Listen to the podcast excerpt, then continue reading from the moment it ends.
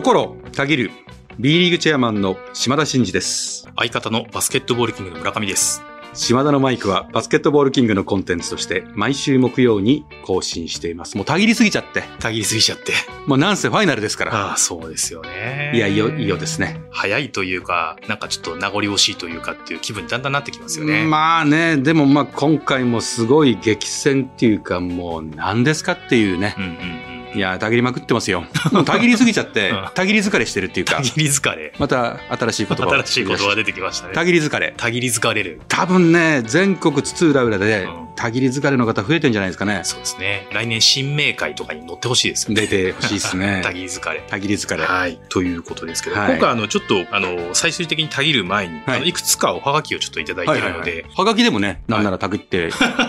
はがきでもたぎって、はい。今回もたくさんいただいてるんですけども、はい。えーまずですね、うん。えーゆきゆきジェッツさんとおいうことで、2回目のお便りですということなんですけどうん。も、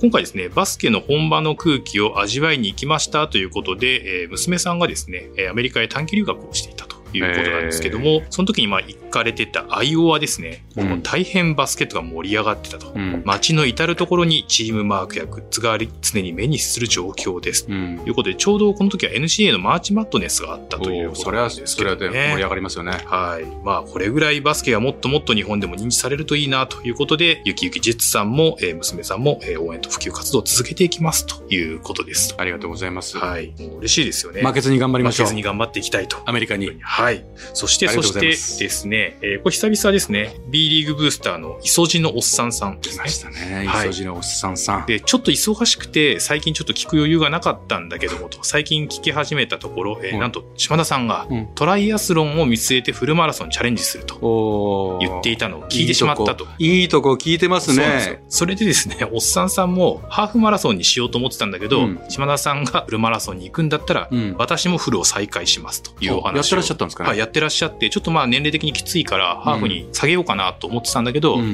島田さんがそうやってチャレンジするなら私もチャレンジしなきゃという、同じ50代の絆なんですかね。ハーフもあるんですね。ハーフもあるんですよ。それすら知らないっていう。ハーフがあるんだ。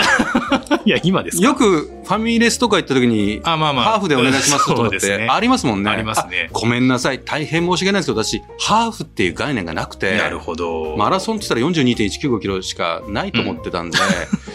もうそれしか選択肢がないと思ってたんですけど、ハーフがあるんですね。そしてですね、磯路のおっさんさんのおすすめは、えー沖縄マラソンを考えてますとそいうことで、えーぜひ、島田さんの初マラソンの候補にも加えてくださいとう。うん。いうようなお話。初マラソンはだって鹿児島って鹿児島マラソン決まっちゃってますからそうなんね。ですよね。そしてですね、これもよくあの、おはがきいただいてるんですけど、うん越谷市の井上さんということで、うん。今お話に出た鹿児島マラソン、うん。いいですね。練習するときは一緒にやりますという宣言をいただいているということで、結構皆さんマラソンネタに反応されてるっていう感じですよね。この年になってくるとうん、走りたくなるんでしょうね。なるほど。そういうもんなんですかね。まあ、経営者でこう、走ってる人って多くてあ、でも多いですよね。トライアスロンもやっぱ多いんですよね。うん。で、なんかその、そういう苦しみの境地まで行くと、やっぱ経営者としてこう、日頃のね、難しい決断とかしてるから、カッとこうね、うん。頭が切り替わるとかいう方多いんですよ。うんうん。だから、じゃあ、その、まず、その前に走ることから始めないと溺れちゃうしなと思って、うんうん。まあ、マラソンやろうっていうふうに決めたんですけど、この年でそういうふうに言う方が結構周りにも多いんで、あやっぱなんか達成感あるんでしょうね。あ、なるほどですうん。生きてる感じがするんでしょうね。なるほど。まあ、それでちょっと刺激を受けてという方もまあいらっしゃってということですそうですね。もうなんなら、あれですかね、どっかで一回みんなで走りますか？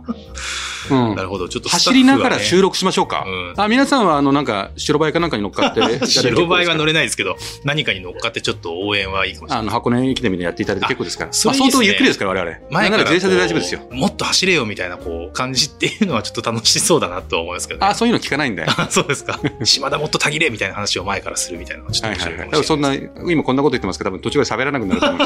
す。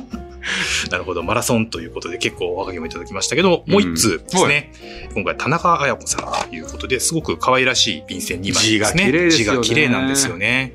で、ここはもう結構具体的なお話なので読みさせていただきますけども、えー新 B1 構想に向けて私に何ができますかということで、えー島田のマイクいつも聞かせていただいております。うん。私はバスケ界応援チームのために少しでも力になれたらと思っています。ただ、持病を抱えながらのなかなかの厳しい生活で現地観戦、まあ集客への貢献ですね。うんグッズ購入、売上の貢献が難しい状況です。まあそうなんですね。せめて今まで見る専門だったツイッターで応援チームのハッシュタグをつけてツイートをしようかと思っています。うん。こんな私ですが何かできることがありますか？私は新 B1 構想で B リーグがどう変わっていくのがとても楽しみにしています。うん。少しずつでも変わっていこうとする様子が伺える今のバスケ界の未来は明るいと思っています。バスケ界 B リーグの変化と躍進、そして島田さんのご活躍、陰ながら期待、そして応援しています。お忙しい毎日かと思いますが、くれぐれもご自愛くださいませと。非常に嬉しい。心が温まるお手紙をいただいてますけど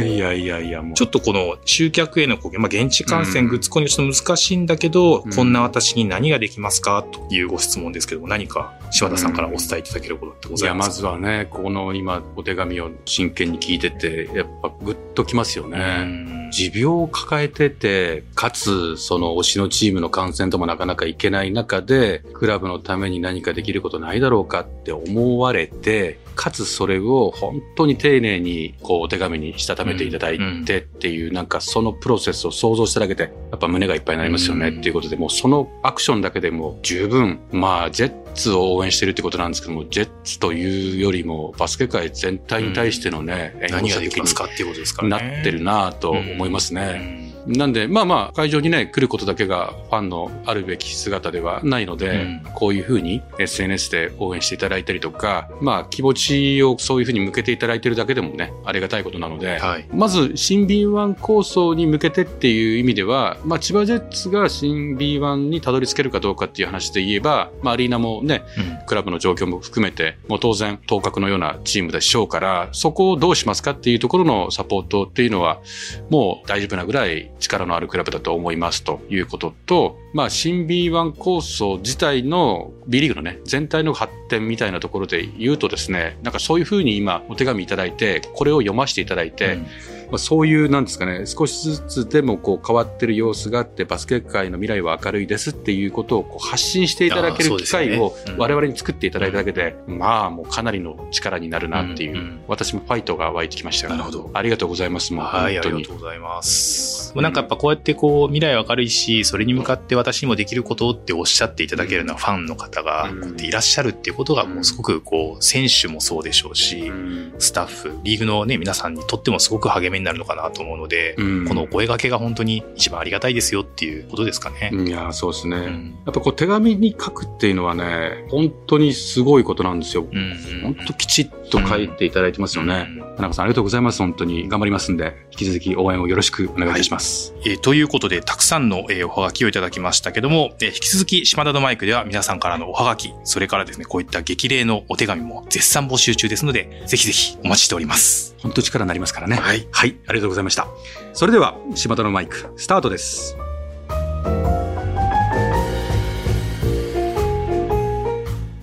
島田のマイク。この番組は B リーグライブ2022と全国ドライバー応援プロジェクトの提供でお送りします。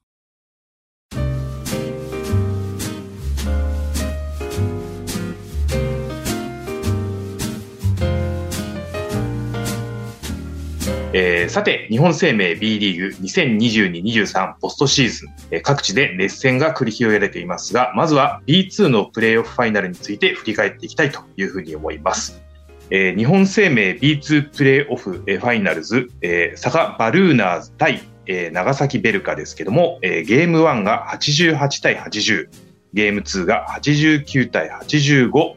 ということで、佐賀バルーナーズの勝利ということでございました。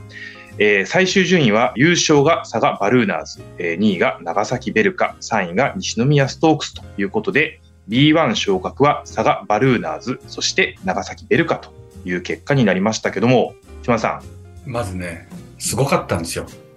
すごかった。うんはい。1試合目は行かなかったんですけど、2試合目はほら、あの、優勝が決まる可能性があるから、はい。はい。まあ、セレモニーもあるということで行ったんですね。ももちろんそれで決まらなければゲーム3までいるということで、あの、その前提に行ってきて、はいまあ、あの、こけら落としが1ヶ月前ぐらいにあって、そこのおゲームを見て、えそこから、まあ今回また、本当短い期間に差がアリーナか、2回行ったんですけど、まあすごかったですよ。やっぱファイナルがね、佐賀対長崎でも隣県なんですよ。もう隣なんですよ。近いんですよ。うんで、共に昇格を決めてるじゃないですか。はい。はい。だから来シーズン以降 B1 で新しい、いわゆる九州ダービーが始まるぞということで、もうはい佐賀においても長崎においてもめちゃめちゃ盛り上がって、その昇格祝いのもうメディア報道がもうすごかったんですよ。まあそれも、それも手伝ったのか、あの、このファイナルは、もう、なんか来年の、こう、まあ来シーズンか、来シーズンのその九州ダービーを先取りするぞと言わんばかりに、長崎からもすんごい来てたの人が。へえ。普通のホームゲームって、当然、ホームのファンがたくさんいて、アウェーはベンチュラとか一部じゃないですか。はい。はい。で、宇都宮ブレックスとかのファンは結構いろんなところで占拠するぐらいのパワーあって、あれ、あれをもってしても語れないぐらい、今回も半々ぐらい。へえ。すごくないですか？それも7532人っていう B2 史上最高入場者数を記録したその、うんえー多くのお客さんの中で半分近く長崎。そしてもうものすごい声援でしたよ。へえ。応援合戦。で、えっ、と、もうどっちもすごい熱量で、まあ試合はね、本当に最後までどっち転ぶかわからない。ゲームも面白かったし、会場の熱量もすごかったし、まあ何がすごいってね、もう一つすごいのはね、佐賀知事の山口知事がすごいんですよ。テンションが高いんですよ。で、はいかつ、なんと試合終わった後ですよ。マイクは持つのはまあいいいとしても、その後ほら選手がコート一周ですってやるじゃないですか。はいはい一緒にコート一周するんですよ、知事が。はい。もう、チーム一丸っていう。すごいんですよ。で、はい。まあ、市長もね、試合前にもお話ししましたけど、酒井市長、はいものすごいバスケ好きなんですよ。で、もうね、今のおバルーナーズの盛り上がりをね、我がことのようにめちゃくちゃ喜んでましたよ。うんまあ、そのお知事と市長がものすごい熱量を持ってこのクラブを支えてるっていうことと、もう一つはね、長崎の大石知事も来られて、なんと、佐賀知事とうん。長崎知事がはい。共に並んで試合を見るという、この、すごく感じました。そのアリーナの破壊力っていうものを改めて感じたのと、その B2 でもこの世界観を作れてきてる、今の B リーグの、まあ、あの、手前味噌ですけど、成長というか、いや、嬉しかったです。いろんな意味で。で、かつ佐賀のような地方都市の、あのサイズの街で、あの空気感が B2 で生まれてるっていうのは、うーん、まあ、テンション、ファンの皆様もわかりましたけど、私も相当上がってました。なるほど。まあ、ちょっと表現する場がないんで、うちに、うちに、うちに、うちに行ってましたけども。はい。いやいや、まあでも、あれでしたね、あの、試合を通して、あの、島田のマイクでも注目してました、あの、うんスタッフ達人の岩木さんもね、あの、ここは注目だってた西川選手、MVP ですからね。すごいですよね。うん。あの選手は来るよっていう話をしてた中での活躍して、そうそうそうそそれだけの熱戦がまた今度は B1 の、まあ、ステージでというか、非常にこうファンにとっても、リーグにとっても、すごく大きなことなんですかね。う。いや、楽しみっすね。あの、知事が最後にスピーチでまた、あの、お話ししてましたけど、我々の、こう、夢は、こう、始まったばかりで、これからです、みたいなことで、佐賀のファンの皆さんに、こう、熱く語ってましたけど、明らかに、佐賀の会場に足を、こう、運んでる佐賀のファンの方たちって、初めて来たみたいな形が多いんですよ。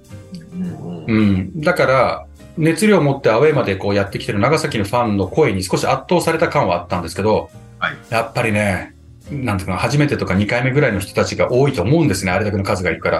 はいまあでも途中から出てきてアジャストするんですよね。うん、来年楽しみですよ。ね九州注目ですよ、来シーズンは。選手たちが分かってて、最後ほら、マイク持って挨拶とかしてる選手たちも、やっぱみんな言ってんですよね。おそらく初めて見た方が多いと思いますけど、バスケの楽しさにね、気づいていただいたと思いますけど、ぜひ、これを機にね、あの、これからも我々を応援してくださいみたいな感じで、明らかにこのプレイオフに出て、サガアリーナができたことによって、そのメディア露出も、そのファンの数も、なんとなく地元の空気感も、もう一変したんですよ。それを選手も感じ取ってるから、これを一過性のものに終わらせないで、ちゃんと継続させていくんだっていう意思が、やっぱり選手たちにもあって、もうそれを感じてね、まあ楽し、頼もしいなって、みんな偉いなと思いましたね。なんか、経サイドがこう、スピーチするような内容を選手たちが言ってるみたいな。うん手叩いてました、私。偉い偉いって。じゃあここが本当に両チームにとっても、まあ九州のバスケ界にとっても大きなターニングポイントになるというタイミングだったのかもしれないですね。間違いないです。間違いないです。本当に素晴らしいファイナルでした。まあ、一方でね、えーセミファイナルで敗れたね、アルティリにしても、西宮にしてもですね、もっと素晴らしいチームだったんで、本当紙一重なんで、また来年ね、チャレンジしてほしいですね。はい。はい。ありがとうございます。では続いて、えー B1 のチャンピオンシップセミファイナルについて、えー振り返っていきたいというふうに思いますが、琉球ゴールデンキングス対、横浜 B コールセアーズは、ゲーム1が86対70で、えー琉球、えーゲーム2は88対84で、まあ、琉球が勝ちということで、うん。えー連勝を持って、えー琉球ゴールデンキングスがファイナルへと。まず、琉球的な話で言うと、やっぱり2連勝で、クォーターファイナル、セミファイナルの2連勝2連勝で、ゲーム3までいかないで、体力を歩いて温存してファイナルに臨めるって、これすごく大きいと思うんですよ。うんやはりね、例えば、3戦3戦みたいな形で、1試合2試合多く戦った時の疲労度と、2試合でフィニッシュしてファイナルに行くの全然違うと思います。効果的に、えーファイナルのお進出を決めたなということ。あとはまあ、両日、まあ、横浜 B コルセアーズ、そして、まあ、河村選手をね、あの、率いるクラブということで、8000人を超えて、8500人かな？最高入場者数記録も、クラブのね、塗り替えたのも、このセミファイナルだったということで、やっぱりこのホームの力、その、コロナ前のキングスの空気感にもう完全に戻ってますよね。うんあとは指笛だけですよ。あとは指笛を待つのみっていう感じ。あと一方で、はいやっぱりこう、横浜は怪我人もいたし、まあね、当然エースの河村選手自身もね、そのコンディションがベストじゃない中で、できることをやるという形でしたし、まああのインタビューした森選手、うんいい選手ですよね、本当にね。いやーいい選手ですよもうね。ね、いぶし銀ですよね。うん別にいぶし銀っていうほどのね、年じゃないんだけどさ、いぶし銀感のある、いぶし銀感満載感ですよね、これ。あー本当に辛い時をこう支えるっていうことのメンタルの強さみたいなのやっぱ感じる選手だなっていうふうには。そう、そうですよね。そういう意味では、その厳しい台所事情の中で、その外国籍選手の人数も少ない中で、本当にうまく回して、あの空気感の中で、あの強い琉球とほぼほぼ互角に渡り合ってたじゃないですか。はい、はい。だから、そのシーズン通して、まあ、あの結果を出したということは、もう全くもって実力が証明してくれたな、と、ものなんだなというのは本当感じたし、もう、もうちょっと見たかったな、というふうに思わせるぐらいのチームでしたよね。なんかこう、可能性をすごく感じさせる、こう、若さと勢いと、なんですかね、チームワークを感じさせるチームだったなっていうのは、まあ、ビーコルセアーズには感じましたよね。うん。いや、でも、よくクォーターファイナルを突破してね、初めてのその、チャンピオンシップに出場して、クォーターファイナルを勝つって結構大変なんですよ。いやー特にあの、森井選手もね、あの、うんまあ、ご出演いた時にお話しされてましたけど、川崎にまあ、勝ってということでの流れだったとは思うんですけども、ビーコルセアーズですね。そう。で、川崎のホームで勝ったことなかったんですよね。なかったっていうことでね。そう神奈川ダービーの川崎ホームでの B コルは勝ててないというジンクスを覆すんだっていうことをおっしゃってましたけど、それを見事にね、それも連勝で、あそうですよね。うん、もうちょっとこれは、あのね、強い川崎に対して、そこまでやっ、アウェーでやってのけたっていうのは、すごいなと思って、その勢いもっとすれば、琉球さえもね、アウェーで、もしかしたら倒すかもしれないっていうぐらいの期待感はありましたよね。うん。まあ、そこをでもさせなかった、こう、琉球ゴールデンキックの層の厚さと、あと、うんまあ、こちらの番組にもゲスト出演していただきましたけども、うん。今村選手、うん。本当にこう、なんか、この大事なところっていうのは今村選手の活躍も光るし、まあ、すごくこう、リーダーシップを感じるよううな、ん。イマム今も、イマムだけじゃない？俺ちょっと、あの、ニックネーム聞くの、決めるの、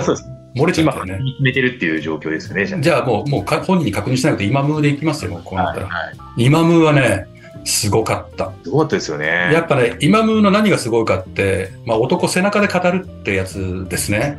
うんうん、結構ロングスリーとかね、難しい局面でこう決め切っていくじゃないですか。そうするとカメラのアングルが結構後ろから撮るシーン多いんですよ。うんで、ファンを煽るみたいな。はいあの背中がね、もう全てを語ってるね。そうですよね。あの、やっぱりどのチームもエース格にこう、外国籍の選手がいる、うん。苦しい時はそこに託してっていうのが、琉球は結構、河村選手がね、大事なとこではボールを持ってうん。場面をこう変えていくっていうのが、うん。解説の方もね、大事なとこでは今村ですね、みたいな話を結構されてましたし、なんか、うん。そういう存在なんだなっていうのを改めて感じさせる試合だったなというふうには思うんですけど。やっぱね、あのーイマムがね、やっぱエースのね、活躍をしてるっていうのはあるんですけど、やっぱりね、いいですかね、言って。はい。岸本選手なんですよ、やっぱり。あまあ、琉球のホームなんか特になんですけど、もう岸本選手がロングスリーとかスリーを決めちゃったりすると、ガラッと空気変わるの。ーあー、それ今回もありましたもんね。そう、10点差とか15点差でリードしてても、岸本選手とかが決めた後に、会場の空気がガラッと変わって、そこからバタバタバタっと流れ変わって大逆転みたいなゲームは、もう、琉球のお家芸みたいなもんですよね。で、そのぐらい状況を一変させる、その、存在感っていうのは、岸本選手にあって、で、そこに加えて、今ムーがね、いるでしょ？うんで、ポイントポイントで、若いね、松崎選手とか、はいはい。うん結構活躍したじゃないですか。ね、今回。うん、で、その若い力も加わり、もう、なんてたってクーリー様がリバウンド取ってくれるし、ダーラム選手の体が強いこと強いこと。強かったですよね。なんですかってぐらい強いですもんね。強かったですね。あの体つきであれだけのドライブされて、体当てられたら、まあ、それは普通逃げますよね。その、まあ、うん非常にこう層の厚い戦い方で、まあ、あの、チャレンジャーである、まあ、横浜ビーコルセアーズを、まあ、退けたと。いや、でも、いい試合でしたね。いい試合でしたね。いい試合。うん。うーん、もうなんかね、辛いんですよ、これ。どっち見てても。すべてに言えるんですけどね、クォーターファイナルも、セミ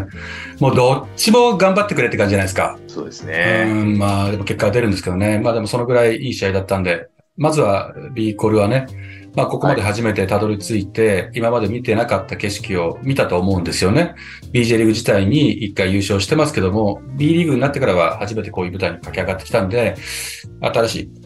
い景色を見て、新しい歴史を刻んだと思うんで、まあこれを糧にね、また力強く成長して、来シーズンまたね、はいえーこの舞台に帰ってきていただけるように頑張ってほしいなと思いますね。そして、逆サイドの山ですね。えーうんこちらは、千葉ジェッツとアルバルク東京という、うん。で、えーゲーム1が89対66で千葉、えーゲーム2が93対62で千葉と、うんえーいずれもまあ大差をつけてということで、まあ、千葉ジェッツの強さが、えーまあ、際立った、えーまあ、対戦になったかなと。リーグトップの守備力を誇るアルバルク東京に対して、まあ、そのオフェンスマシーンというか、オフェンス破壊力ナンバーワンの千葉ジェッツがね、まあ、矛盾みたいに語られるんですけど、あの、一方で、ジェッツはその、ね、この間のスタッツでも話しましたけど、失点も少なくて得点取るのそれは勝つ確率高いでしょっていう話なんですけど、まあどう転ぶのかなと思いましたけど、まあここまで、まあアルバルク東京に対して、なんですかね、攻撃でこう破壊したっていうのはあまりないんじゃないですか。うんうんうんうんそれもこういう舞台で。ただまあ悔やまれるのはロシター選手がね、怪我であったり、田中大輝選手がこうシーズン間に合わなかったとか、まあかなり辛かったなと、さそういう意味では、この舞台で。だから、まあ、あまり悲観することはなくて、強いアルバルク東京であることは全く変わらないですけど、また来シーズンにね、備えて頑張っていただきたいなと思いますということと、やっぱりジェッツは、こう、クォーターファイナルのあのゲーム1ではい、広島に敗れて、そうでしたもね。う優勝候補筆頭と言われながら、もう王手をかけられて、はい。結構窮地だったと思うんですよね。はい。まあそこから立て直して、2戦目でもう圧倒して、で、3戦目は接戦の中で勝ち切ったということで、やっぱ改めてゲーム1の重要性はい。みたいなところをすごく意識高く入っていったように見受けられますよね。うん、それが、そのなんだろうな、怪我人が多いとはいえ、そこをこう緊張感を持って入ったあー結果が、すごくいい形に出て、で、こういうケースって大体2戦目で修正されて、結構難しいゲームになるんですけど、その思いのほかゲーム1の破壊力がやっぱ強くて、アルブラックにとってはかなりの圧だったんじゃないかなって、もう名勝負ですからね、この両チームの試合っていうのはね、毎回ね。うん、見応えありました。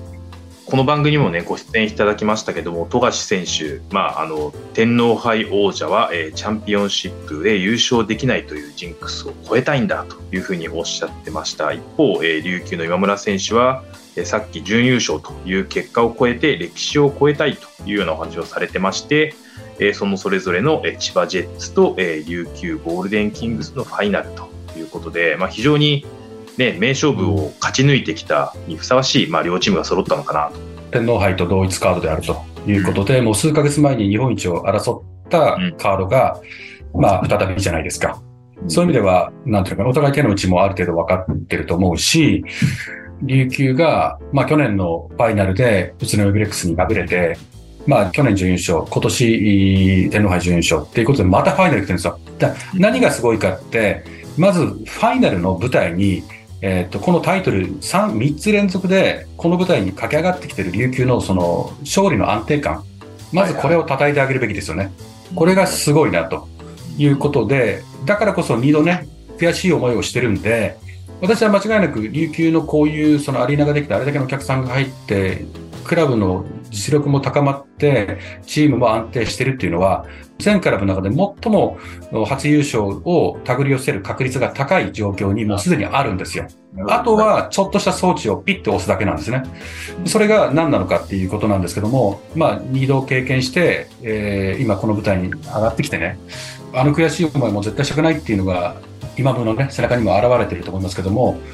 そこが、あの、どう出るかっていうところが見どころなのと、あとは、ジェッツも、そういうエネルギーを持って挑んでくるっていうことは分かってるので、受け身にならないで、もう持ち前の攻撃力で、ディフェンスのいい、その、キングスに対してね、うん、どういう試合の入りをするのか。まあ、いずれにしてももう、なんていうかな、しばらく、こういう舞台でよく見かけるカードになる可能性もあるような、まあ、ライバルチームなんでね。あとはもう、実力が拮抗してると思うんで、うーん、まあ、月並みですけど、勝ちたいって本当に思ってるチームが最後は手繰り寄せんじゃないのっていうぐらいの感じに思ってますよね。はい。ということで、まあ、週末に向けてもう、もうね、テンションがもう上がりきるところですけども、改めて、日本生命 B リーグファイナルズ2022-23のカードは、千葉ジェッツ対琉球ゴールデンキングスに決定しています。えー初戦は5月の27日土曜日、12時キックオフということになっておりまして、続くゲーム2、ゲーム3を含めた全試合で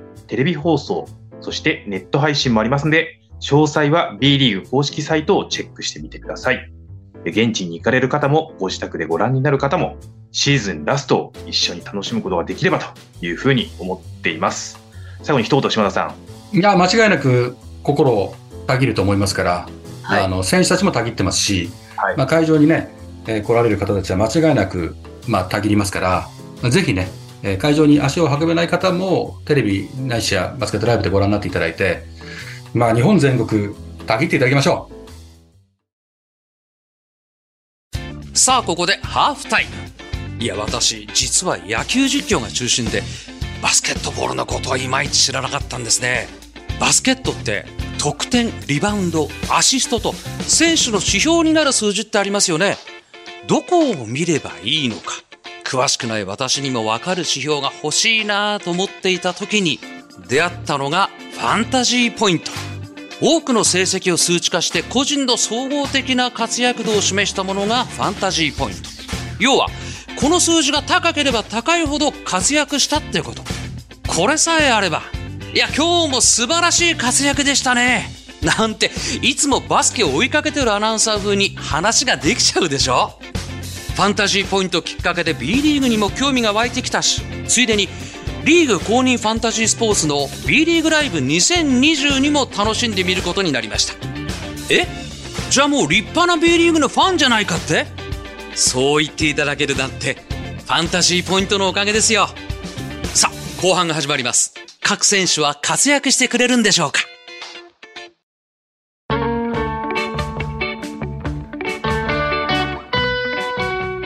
島田のマイクこの番組は B リーグライブ2022と全国ドライバー応援プロジェクトの提供でお送りしましたえー島田のマイクではリスナーの方からのメッセージを受け付け中です。えー私への質問、企画のリクエスト、お悩み相談、暗算祈願、何でも構いません。えー番組で紹介させていただいた方には、島田のマイクオリジナルステッカーを差し上げております。宛先は概要欄に載せております。あなたからのお便りお待ちしております。ということで、ぜひ、ファイナルに皆さんご注目いただいて、たぎってまいりましょう。はい島田のマイク。ここまでのお相手は、心をたぎっております。B リーグチェアマンの島田真二と、私もたぎっております。相方の村上でした。また来週